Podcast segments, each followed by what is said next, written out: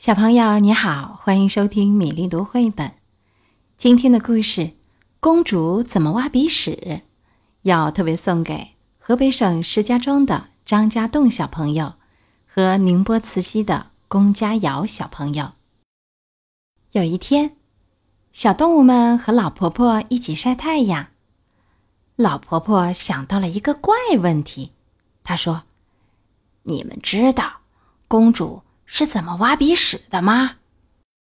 小兔子说：“公主是用手指把鼻屎挖出来，然后交给妈妈。”小猪说：“不可能了，公主的妈妈是王后耶，交给王后一块鼻屎，太没礼貌了。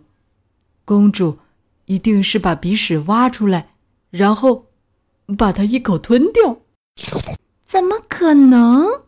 上面都是细菌，公主生病了怎么得了？小袋鼠说：“公主肯定是把鼻屎挖出来，粘到墙上。”小猫说：“太恶心了，墙壁会被弄得脏兮兮的。”公主一定是偷偷的把鼻屎埋起来。猴子说：“不行啦！”被别人踩到了，可怎么办？公主肯定是把鼻屎挖出来，假装不小心弹到很远的地方。哎呦，那会弹到别人身上的啦！小蛇喊道。公主一定是把鼻屎挖出来，悄悄地放进杯子里，等它融化以后，就没有人知道啦。老婆婆说。既然大家都不知道公主怎么挖鼻屎，不如一起到皇宫里看看吧。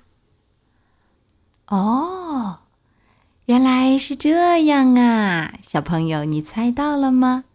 原来公主是用一张纸巾包裹好，然后放进垃圾桶里。你也是这样做的吗？今天的故事《公主怎么挖鼻屎》。讲完了，希望张家栋小朋友和龚佳瑶小朋友喜欢这个故事。接下来，我们来读一首圣野的诗歌，欢迎小雨点儿。